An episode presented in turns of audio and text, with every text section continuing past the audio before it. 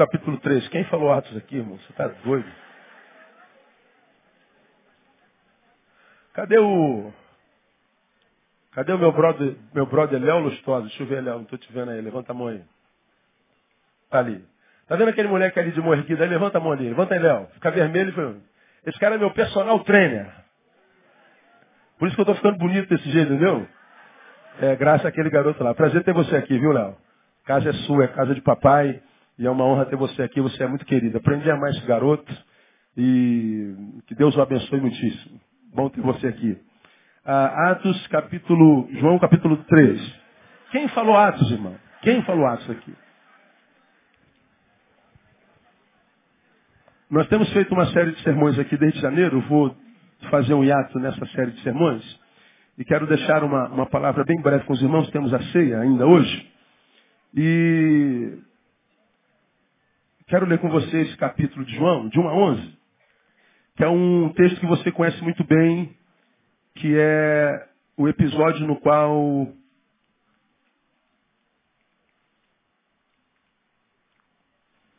Jesus fala sobre o novo, o novo, o novo nascimento. Ah, você acredita que não é que, que não é João? Meu Deus.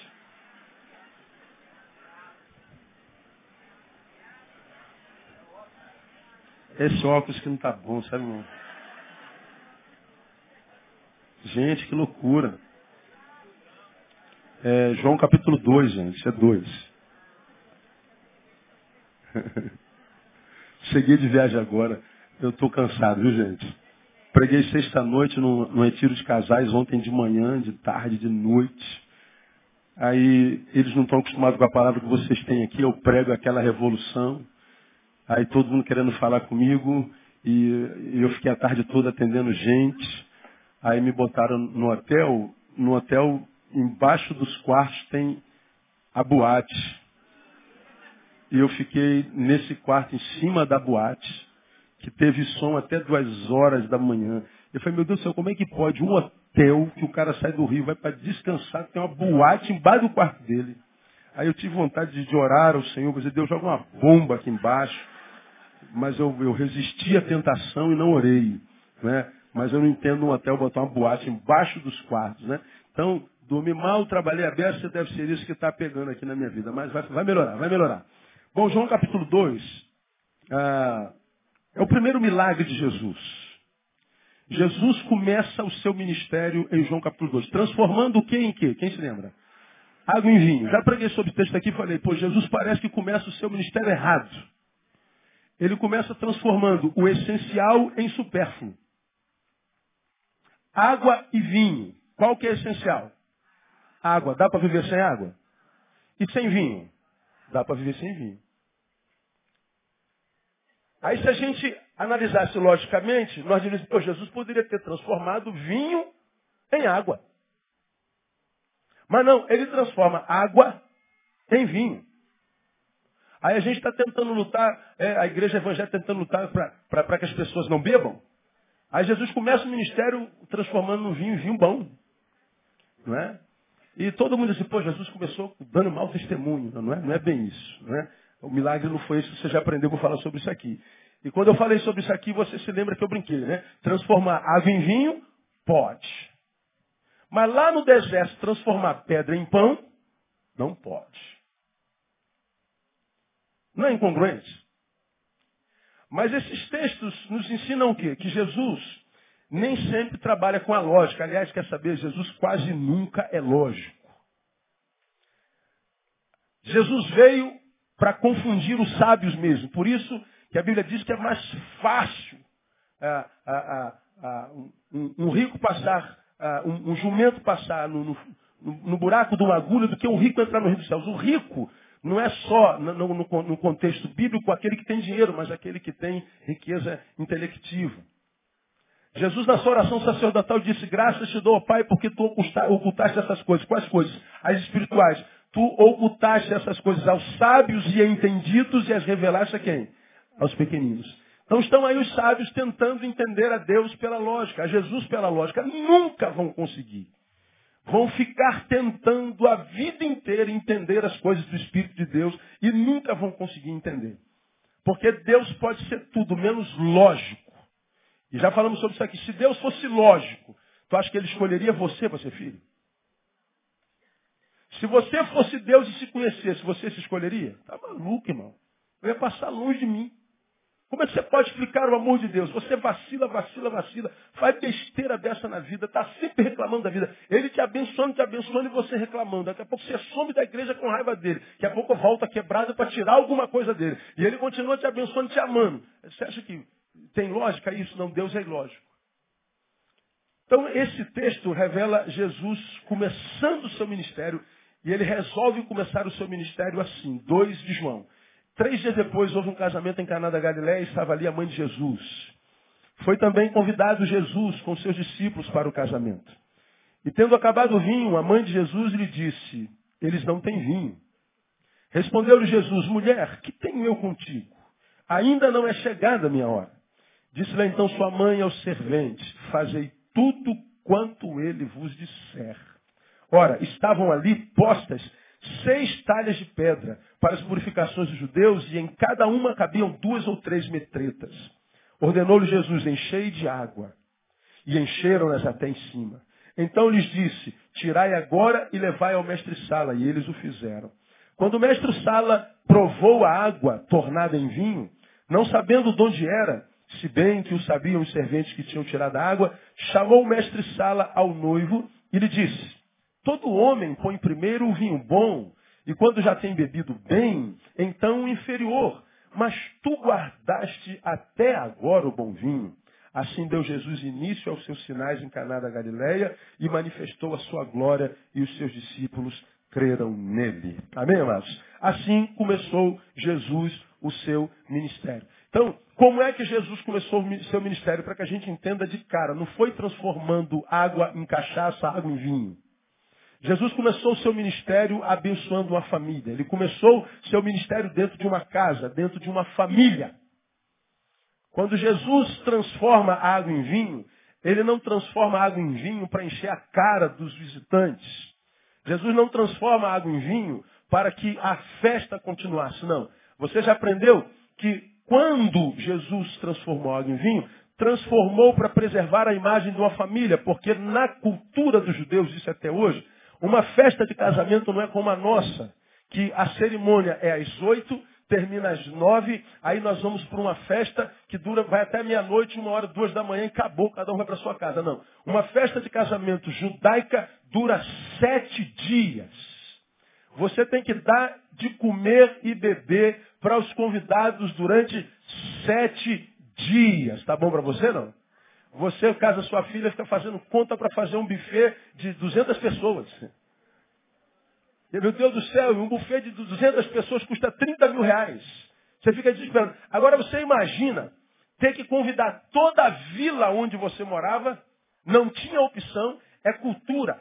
Toda, toda a aldeia, toda a vila onde se morava era convidada à festa. E a festa durava sete dias. Problema nenhum.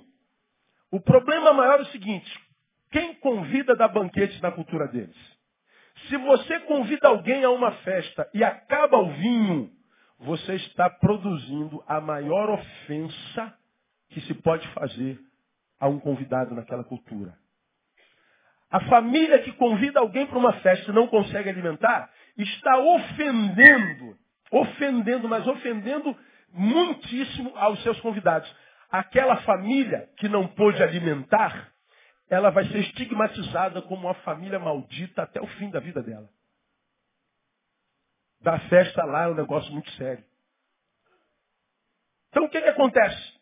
Jesus está numa festa com a sua mãe e com os seus. Ele percebe que havia muita alegria, mas o vinho acabou.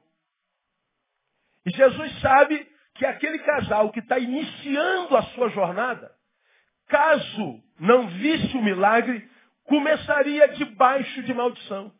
Jesus, quando transforma água em vinho, não está pensando nos bebuns. Ele está pensando na família. Ele está pensando no casal. Ele está dizendo, eu não posso permitir que uma família seja maldita, principalmente na sua origem. Eu não posso permitir que um casal tão querido, tão apaixonado, comece debaixo de maldição. Veja sua família estigmatizada pela ofensa, na sua geografia, no lugar onde eles habitam, onde eles vão viver. Jesus, quando transforma água em vinho, ele não está pensando em quem bebe, ele está pensando em família. Jesus ama as famílias, amém, amados? Esse foi o milagre de Jesus. Então não foi transformar água em vinho, foi abençoar uma casa, abençoar uma família. Não tem a ver com, com gastronomia, tem a ver com essência, tem a ver com pai, mãe, filho, tem a ver com marido e mulher, tem a ver com as nossas origens. Família é onde a gente começa, família é onde a gente acaba, família é o que a gente é. O milagre foi familiar. Jesus não começou o ministério dando de beber aos bebuns. Jesus começou o seu ministério abençoando uma família. Jesus começou o seu ministério quebrando a maldição. Diga glória a Deus por isso. Esse é o nosso Jesus. Porque se o milagre fosse só transformado em vinho, pelo amor de Deus, ele começou errado mesmo. Agora, uh, ecos de Caná da Galileia. Alguns, alguns saberes para nossa edificação nessa manhã, bem rapidinho. O milagre aconteceu e a gente é testemunha disso, né? Uh, auditiva, testemunha auditiva. Uh, Jesus pega água, transforma em vinho, leva ao mestre Sala, que é o camarada que é especialista em vinho. Hoje é enólogo, na é verdade? O enólogo conhece vinho. E levou ao enólogo e o enólogo é, provou o vinho e disse assim, chamou o noivo e disse assim, poxa cara, tu é muito fera, meu. Porque todo mundo faz o quê? Bota é, o, o vinho bom no iníciozinho, aí o pessoal bebe um pouquinho e fica bêbado, depois enfia qualquer porcaria, porque eles descem tudo. Você não, cara. Você é, deu um vinho bom no início, e a gente já estava esperando que viesse a porcaria no final. Mas não, no final você bota um vinho melhor ainda. Veja, no lugar da vergonha, dupla honra. Diga assim para alguém que está falando, é assim que Jesus faz contigo, irmão. Aí você chegou aqui hoje tão quebrado, tão ferrado, preocupado com o que, que vai acontecer. Ai meu Deus do céu, Jesus está falando, fica tranquilo, meu filho. O que você imagina é ponto final, para mim é vírgula. Eu vou abençoar você no nome de Jesus. Aquela família podia ser amaldiçoada, mas Jesus estava na festa. Não é? Então, uma coisa que a gente aprende aqui primeiro, irmãos, o milagre aconteceu e não há dúvida. Agora, primeiro, qual é a matéria-prima do milagre? A gente vai dizer assim, é o vinho. Não, não, não, é obediência. O versículo 5 diz que o milagre começou assim. Disse então sua mãe aos serventes, fazei tudo o que? Conclua para mim. O que ele vos disser. Aqui começa o milagre. Aqui começa a transformação da maldição em dupla honra. Aqui começa a, a, a, o início da honra na obediência. Fazei tudo quanto ele vos disser. Imaginemos que os discípulos, os empregados, não obedecessem a Jesus, não fossem lá pegar as talhas, não as enchessem de água e não as trouxessem até Jesus. O milagre não teria acontecido, ainda que Jesus estivesse presente. Veja que lição para a nossa vida. Quantos de nós precisa de uma intervenção de Deus? Quantos de nós precisa de um milagre na vida? Quantos de nós quer vencer uma etapa na vida, algo em si, que lhe tem tirado qualidade de vida? Quantos de nós quer transformar essa existência lúgubre, sem sentido, numa vida que vale a pena sem viver? Mas tem empecilhos, tem barreiras, tem fraquezas, que pessoas por elas estão sendo vencidas há anos e não conseguem transpor. Pedem a Deus, oram a Deus, clamam a Deus, dão oferta, participam de campanha, vai no apóstolo famoso, vai na profetisa, que muitas vezes nem verdadeira é, e a gente está atrás dos milagres, os milagres não acontecem. E a gente fica decepcionado com Deus, frustrado com Deus, achando que Deus não nos ama. Ama eles, ama eles, porque eu vi Deus fazendo milagre, eu sou testemunha do poder dele, mas comigo não acontece. Não é porque Deus nos ama mais e você é menos, você já aprendeu que Deus não tem filhos prediletos, amém, amados? Deus nos ama todo igual. Por que, que não acontece na vida de muitos de nós? Porque o milagre não depende só de Deus, que é a fonte do milagre. Depende da obediência daquele que precisa do milagre. O milagre começa na obediência. E é exatamente por, pela ausência dela que há muitos filhos de Deus sendo envergonhados. É por causa da ausência dela que muitos estão sendo humilhados. A promessa não se cumpre. Na vida do casal, a vergonha foi vencida, a maldição foi quebrada. Por causa da obediência, alguém obedeceu. O milagre começa na obediência. Nós sabemos que Deus é poderoso para fazer muito mais abundantemente além daquilo que pedimos ou pensamos. Então por que tu não faz, Deus? Não estás a ver a minha necessidade, o que eu preciso. Não ver onde a dor me acossa, onde a dor me machuca. Não está vendo isso? Sim, eu estou vendo. Não estás vendo que o médico está dizendo que já não pode fazer mais nada? Sou. Sim, estou vendo. Não está vendo a humilhação pela qual estou passando? Ímpios estão me humilhando. Estou vendo. Por que não fazes? Porque a matéria-prima do milagre é obediência. Sua palavra diz desde sempre que obedecer é melhor do que sacrificar. Vamos juntos? Obedecer é melhor do que sacrificar. Pois é, aqui vai uma, uma, uma um bisu para você, irmãos. Nós vemos uma geração que gosta muito de milagres. E as igrejas que vendem milagres estão lotadas. Pagam caro por isso. Todo mundo atrás de algo em Deus e não de Deus. Todos ali dizendo que é um Deus, mas querendo tirar dele alguma coisa. Como eu costumo, é a noiva de Jesus, mas uma noiva que quer lhe dar o golpe do baú. Está na presença dele porque ele é rico, porque ele é poderoso. Só se lembra dele quando carece de alguma coisa. E está lá. Esperando o milagre de Deus. E a gente acredita que um milagre acontece mesmo quando o dedo é curado. Quantos milagres a gente ouve de cura que o médico poderia fazer? Quantos milagres que acontecem na vida de tanta gente que a gente ouve, inclusive na televisão, que qualquer remédio poderia produzir.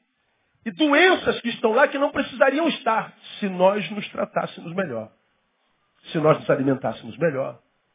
Se nós nos exercitássemos melhor se nós dormíssemos melhor, se nós nos relacionássemos melhor. Quantos de nós, sendo carcomidos por enfermidades, não só do corpo, mas da alma? Quantos com trauma, com medo de novos relacionamentos, acreditando que nenhum homem mais presta, nenhuma mulher presta, todo mundo é safado, ninguém vale nada. A gente está julgando todo mundo por causa de um homem que te fez mal, por causa de uma mulher que te fez mal. Você acha que não vale mais a pena se relacionar por causa de um relacionamento equivocado? Um relacionamento te traumatizou, te adoeceu, te adoeceu. Gerou em você fobias megas, de fobias a transtornos de toda ordem. E você agora está no divã do psicanalista. E você não consegue ser curado. E você está decepcionado com Deus porque Deus não te cura. E Deus ao mesmo tempo está dizendo para você, porque Deus não lida com animais, lida com gente que tem cérebro, com gente que pensa, com gente que tem capacidade de discernimento. E Ele está dizendo, filho, você está me acusando de não te abençoar, de não fazer um milagre, de não é, fazer o que você quer, mas você não para para pensar que o que você está vivendo é fruto do que você mesmo plantou. E a minha palavra está dizendo, desde que era a palavra, que tudo que o homem semear, conclua, isso também será. Muitos de nós colhe hoje e come fruto de dores que foram plantadas algum tempo atrás. E muitas vezes, nós que plantamos, porque agimos irracionalmente, não consideramos esse plantio e agora nós estamos colhendo mal. E queremos que Deus nos livre do mal. Se Deus nos livra desse mal que é fruto que eu plantei, Deus está dizendo assim, a minha palavra não é verdadeira. Porque se eu digo que se você colhe o que planta, e você planta e não colhe, eu estou indo contra a minha palavra. É por isso que o milagre não acontece todo dia. Milagre nem sempre, portanto, é uma intervenção sobrenatural de Deus. Segura essa palavra aí. Nem sempre o milagre é uma intervenção sobrenatural de Deus me tirando da dor, mas é uma intervenção do Espírito, mudando minha cabeça, para que nesse tempo que eu colho, que é produto do passado, eu seja capacitado para plantar, para mudar a minha história amanhã. Nem sempre o milagre é uma intervenção sobrenatural de Deus, mas uma ação do Espírito me capacitando para plantar e colher amanhã diferente do que eu estou colhendo hoje. Quantos crentes eu me encontro? Eu estou pregando essa palavra hoje, não é à toa. De gente que diz, Deus, Deus, outro não me ama. Toda hora a gente escuta isso, o tempo inteiro. Como se Deus fosse essa droga que você imagina que ele seja mesmo. Esse Deus carrasco. Esse Deus que tem prazer em ver o seu filho sofrer. Esse Deus que tem prazer em ver o seu filho chegar em último lugar. Esse Deus que tem prazer em ver o seu filho adoecer. Não, Deus não é isso não. Deus é bom, perfeitamente bom, e a sua misericórdia dura para sempre. Você sabe muito bem disso. Então por que, pastor? Porque quem sabe você plantou. Agora você quer que o milagre aconteça? Ouça a palavra de Deus, a entenda e passe a obedecê-la daqui para frente. Se você muda a tua perspectiva, a tua mentalidade com relação à palavra, o milagre começou a acontecer. O milagre começou a operar, a semente do milagre já foi plantada. E se ele não acontecer exatamente nesse momento, Deus capacita para você, a você, para que você suporte até a hora dele acontecer. A matéria-prima do milagre é obediência. Mais uma vez, obe obedecer é melhor do que sacrificar. Portanto, antes de você entrar numa campanha dessas, das igrejas dos milagres, antes de você dar dinheiro fácil, de ficar subindo escadaria com, com o joelho, antes de você ficar uh, um mês sem ter relacionamento com seu marido, com sua esposa, estou me santificando da sexualidade para ver o milagre. Uh, deixa de ser bobo, irmão.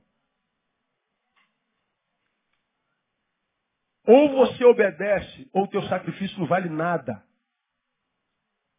Mais do que o teu sacrifício, é Deus quem está dizendo. Eu quero a tua obediência. O milagre aconteceu por causa da obediência. Segundo, Jesus sempre dá mais do que pedimos ou pensamos. Isso aqui a gente sabe. Louvado seja o nome do Senhor por isso. Amém, amados? Diz o texto que todo homem põe primeiro o vinho bom, e quando já tem bebido bem, então o inferior. Ora, o melhor vinho veio da intervenção de quem? De Jesus. Acho que se Jesus fosse evangélico, já falei sobre isso aqui uma vez, ah, graças a Deus ele não é, nós somos, ele não. Ah, imaginemos nós numa festa de casamento que já tinha vinho. E o casal é membro da Igreja Batista Betânia. Aí você vai no casamento que tem vinho, Aí o pessoal está enchendo a cara. Lá naquela festa, teria já alguns que falaram assim, irmã, irmã, irmã, você viu que tem cachaça na festa? É, pastor, tem cachaça. O pessoal está enchendo o pote. Meu Deus. Aí de repente chegaria a notícia, gente, acabou o vinho.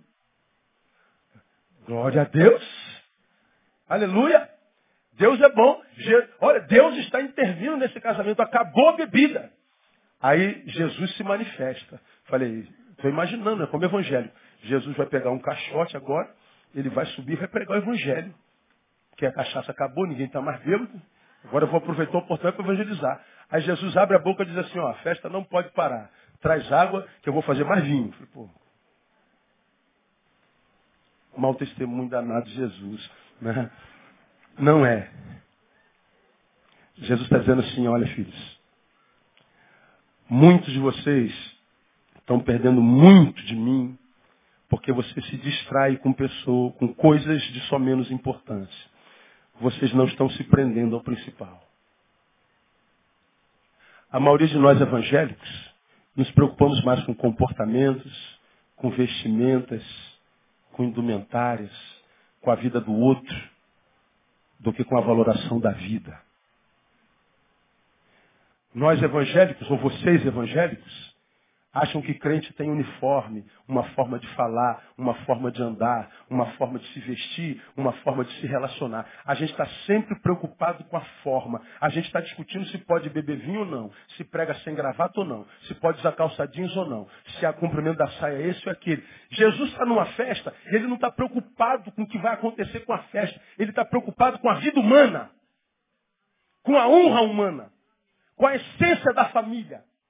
Não perguntou qual é a religião daquela gente. Não perguntou o que, que vão dizer se eu transformar água em vinho. O que, que vão pensar de mim. Jesus não se preocupa com a própria imagem. Jesus se preocupa em honrar a vida de um ser humano. Essa deveria ser a preocupação de uma igreja. Antes da gente se meter na vida de alguém para falar da roupa dela, do time dela, do corte de cabelo dela, nós deveríamos nos preocupar se ela tem alguma carência que nós possamos suprir. E quando nós vivemos uma vida assim, você pode ficar tranquilo, irmão. Você não precisa nem mais pedir a Deus coisa alguma, se essa coisa for uma bênção, porque a bênção vai chegar à tua vida sem que você peça. Porque a Bíblia diz que Ele sabe o que, que nós vamos pedir antes mesmo da gente fazer o quê? Abrir a boca. Ele sabe do que eu preciso antes de eu abrir a minha boca. Então ele está dizendo, para que eu abra a boca? Só para eu me convencer de que de fato eu estou falando com ele, porque ele já sabe o que eu vou pedir. Ele é o Deus que sabe o passado, presente e futuro. Agora, por que, que não acontece, pastor? Por que, que o melhor de Deus não vem sobre mim? Porque Ele sabe das minhas intenções, Ele sabe, irmão, dos valores que estão no meu coração.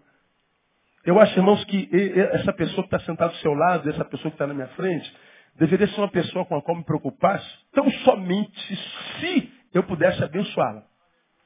Agora, se eu não posso abençoá-la, eu deveria deixá-la viver a sua vida do jeito que ela quisesse. A vida é dela e o problema é dela. Então, se essa palavra é verdadeira, ah, dá uma catucada alguém e fala assim, não se mete na minha vida não, pelo amor de Deus.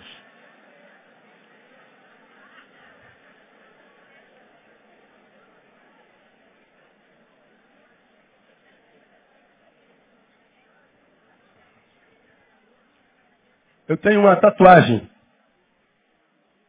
que é um T. Teós, Deus.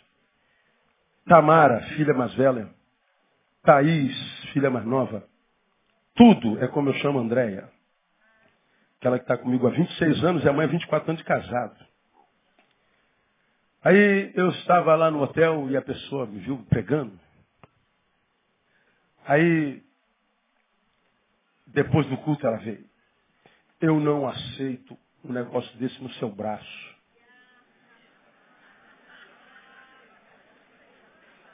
Aí André olhou para mim e falou assim, pega leve, pega leve.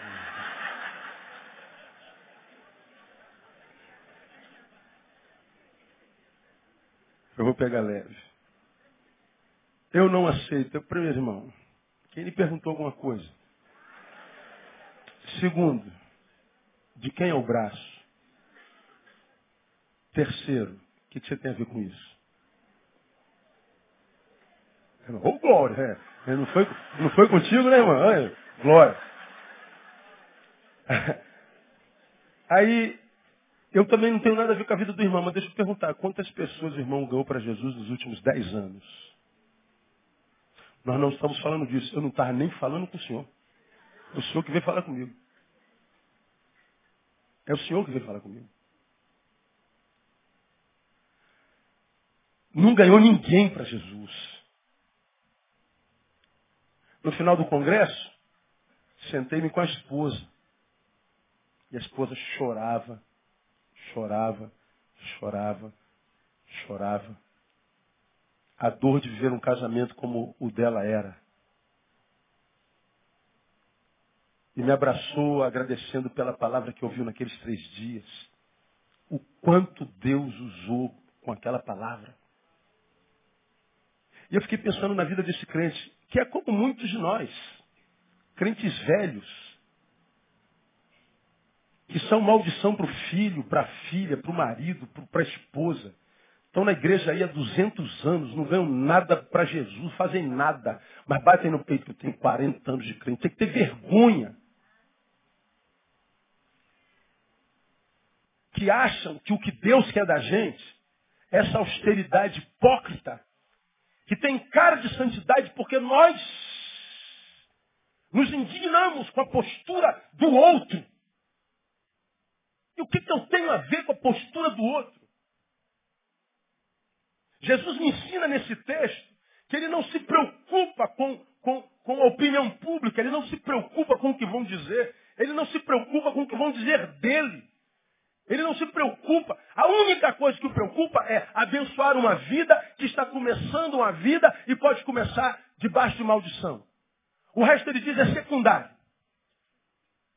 E quando Jesus acha alguém assim, alguém que só se mete na vida do outro, se for para abençoar, ele está dizendo assim, meu filho, se você é assim, só se mete na vida de alguém para abençoar esse alguém, então você entendeu a dinâmica da bênção, você é um abençoado. E há um abençoado, ele entende que esse abençoado é um semeador. Paulo diz que ele dá semente ao que semeia.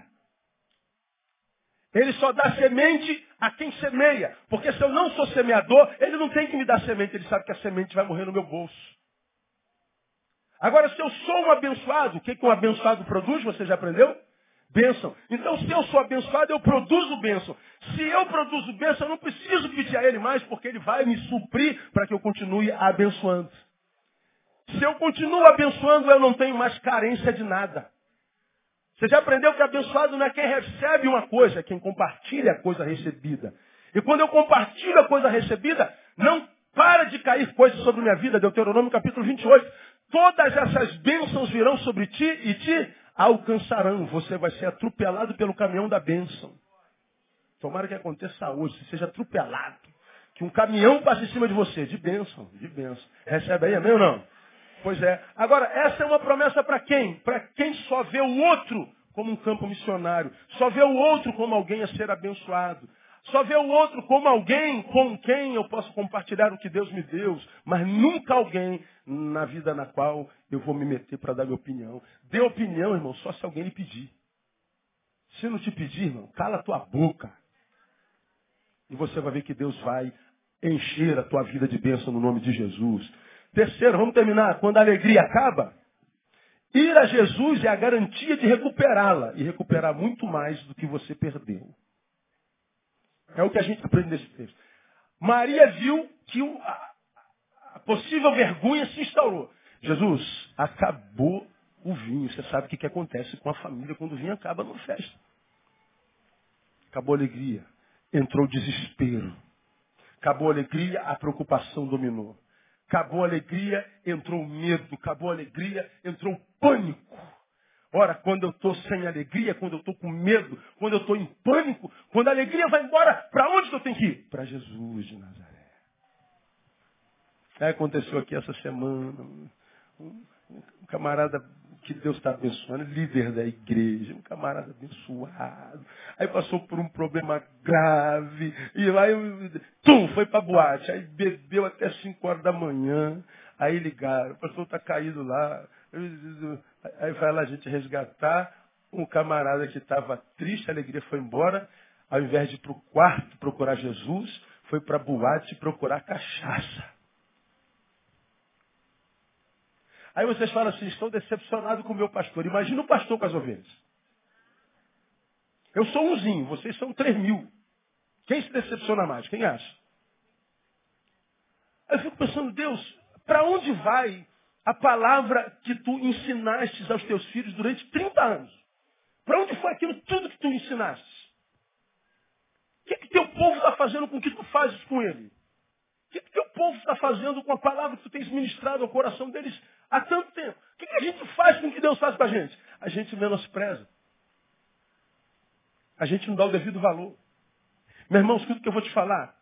Tristezas e alegrias fazem parte da nossa vida, você tem aprendido isso aqui. Nós aprendemos isso lá em Provérbios. No tempo da prosperidade, regozija-te. Mas no tempo da adversidade, considera.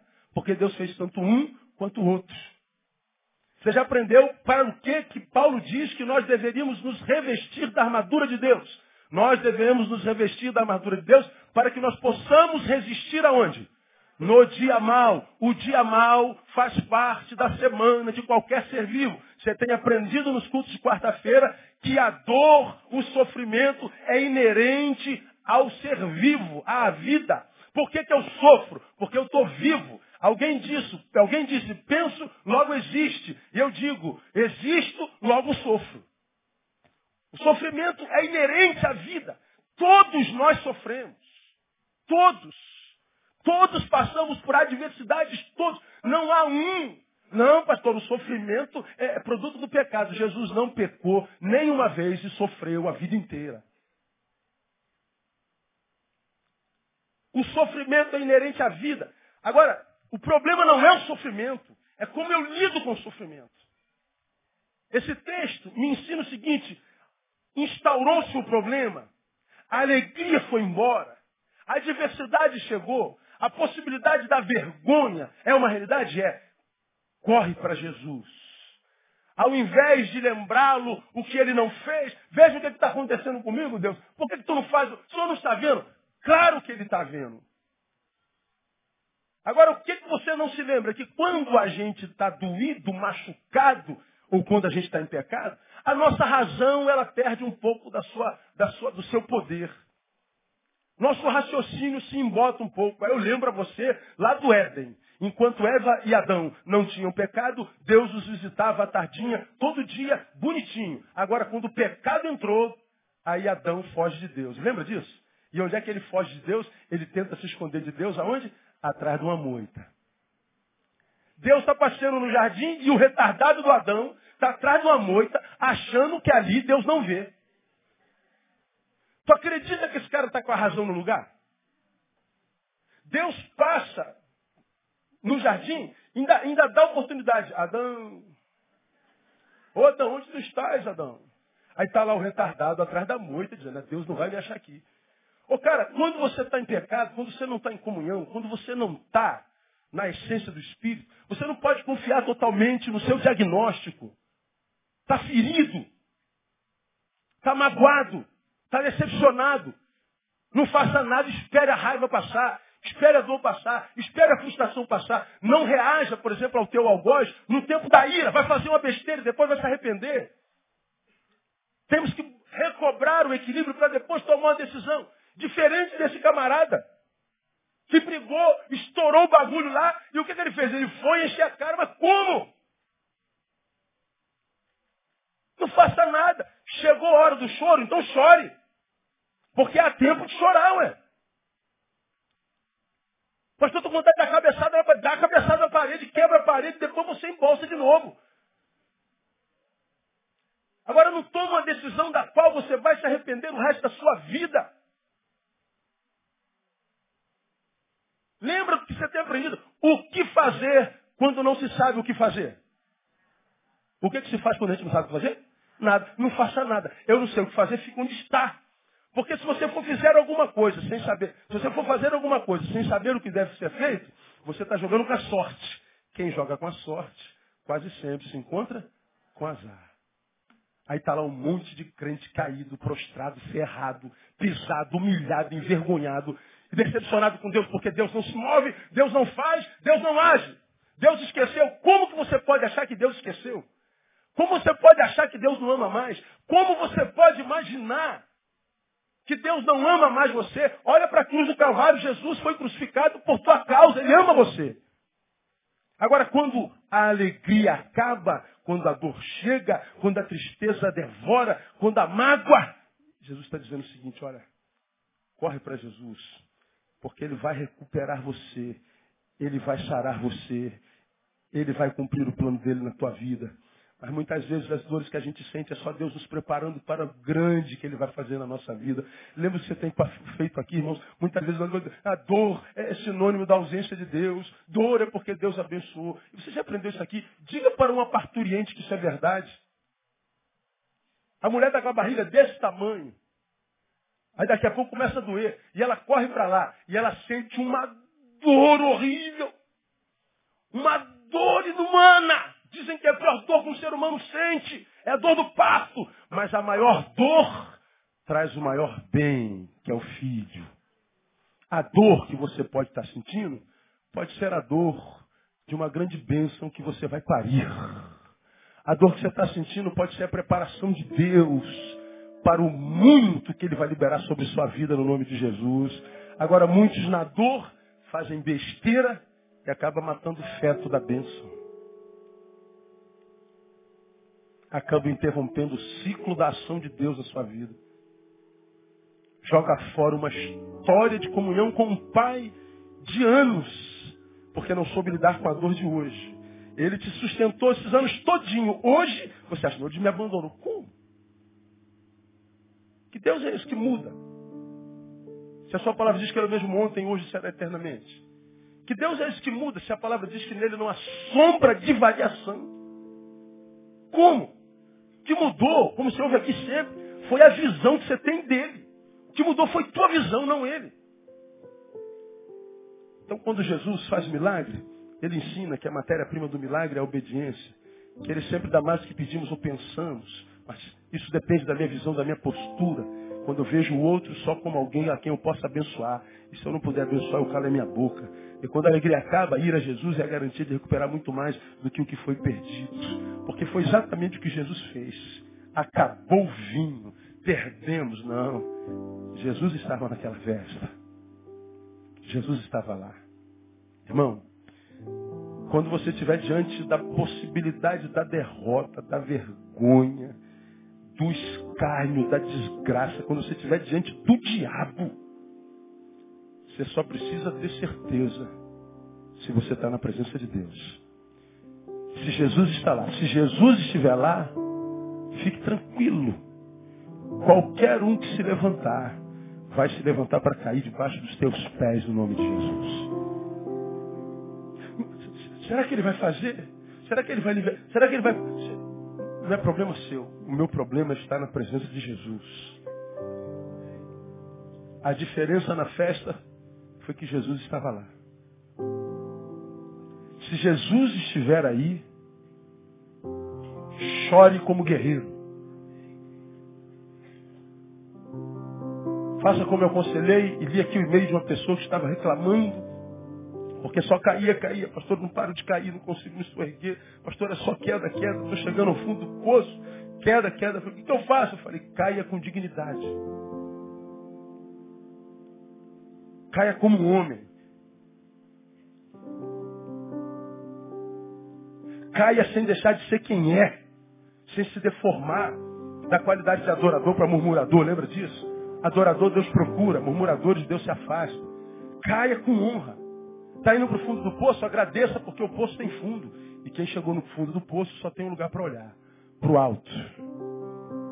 Elevo os meus olhos para o alto, para o monte. De onde me virá o meu socorro? Meu socorro vem do Senhor. Muitas vezes, a queda é para que a gente olhe para o alto. Portanto, a queda é para que a gente suba. Muitas vezes a dor é para parir a bênção. Muitas vezes o abandono é para que a gente passe a valorizar mais aquele que se foi. Guarda essa palavra no seu coração nessa manhã. Lembra? Estava vindo para cá, estava vendo os meninos soltando pipa. Caramba, como é legal soltar pipa. Nunca Agora, como é que a pipa sobe? Ela só sobe com o vento contrário. Ela luta com o vento. E é exatamente o vento que é seu inimigo, é o seu antagonista, que a faz subir. Então, quando você estiver diante das suas adversidades, abra as asas, irmãos. As asas da fé, as asas da esperança. Abra as asas. E você vai ver que esse inimigo que você imagina veio para te derrotar, ele vai ser usado por Deus para te levar às alturas no nome de Jesus. Você só precisa estar no lugar certo. O lugar certo é a presença de Deus. Quem recebe, aplauda ele bem forte. Ele é digno de toda honra e toda glória. Aleluia. Pastores comigo na mesa, vamos celebrar nossa comunhão na pessoa desse Jesus maravilhoso. É Ele quem nos eleva e não permita, permite que nós sejamos rebaixados tão somente a um pedaço de carne andante. Um ser humano sem espiritualidade, um ser humano sem Jesus é um pedaço de carne que anda. É uma coisa. Coisa não se ama e nem ama, coisa se usa. Por isso que há tanta trairagem, tanta individualidade nesse tempo que se chama hoje. Homens que se coisificaram, perderam a transcendentalidade, perderam a capacidade de ir além desse pedaço de carne. Como eu costumo dizer, fazemos parte hoje de uma geração peniana. Para onde o pênis aponta, ele vai.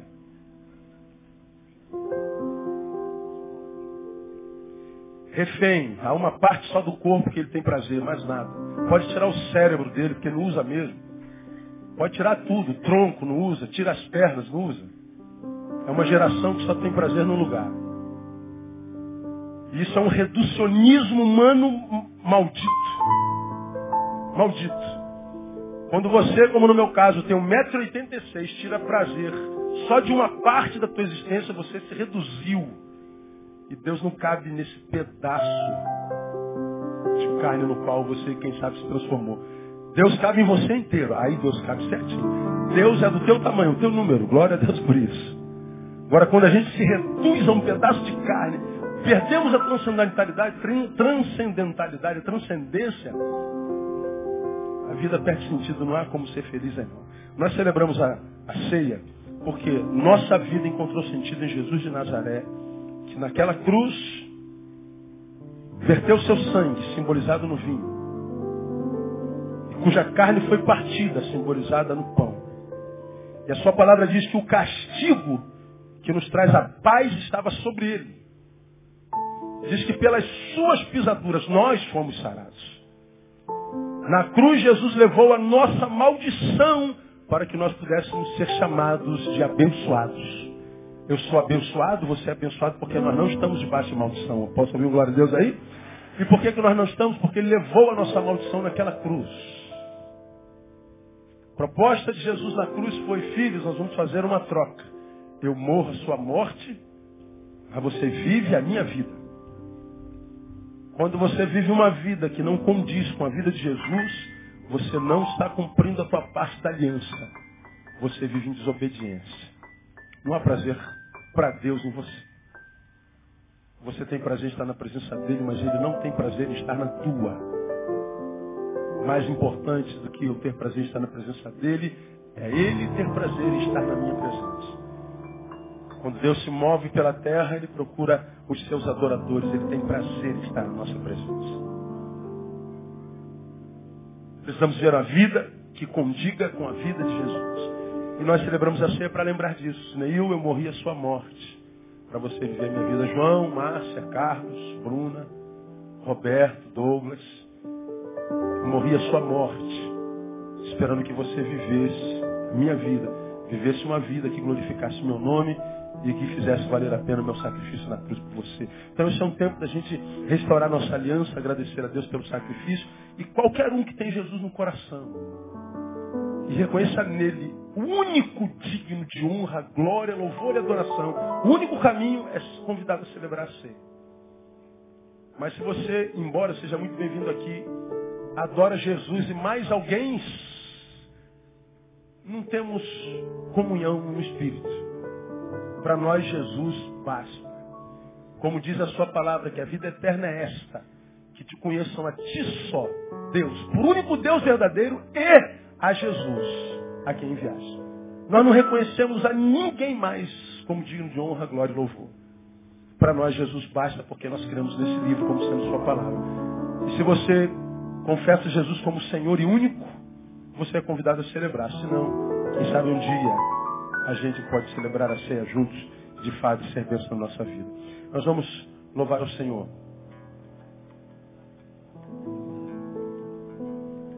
E enquanto celebramos ao Senhor, a gente compartilha pão.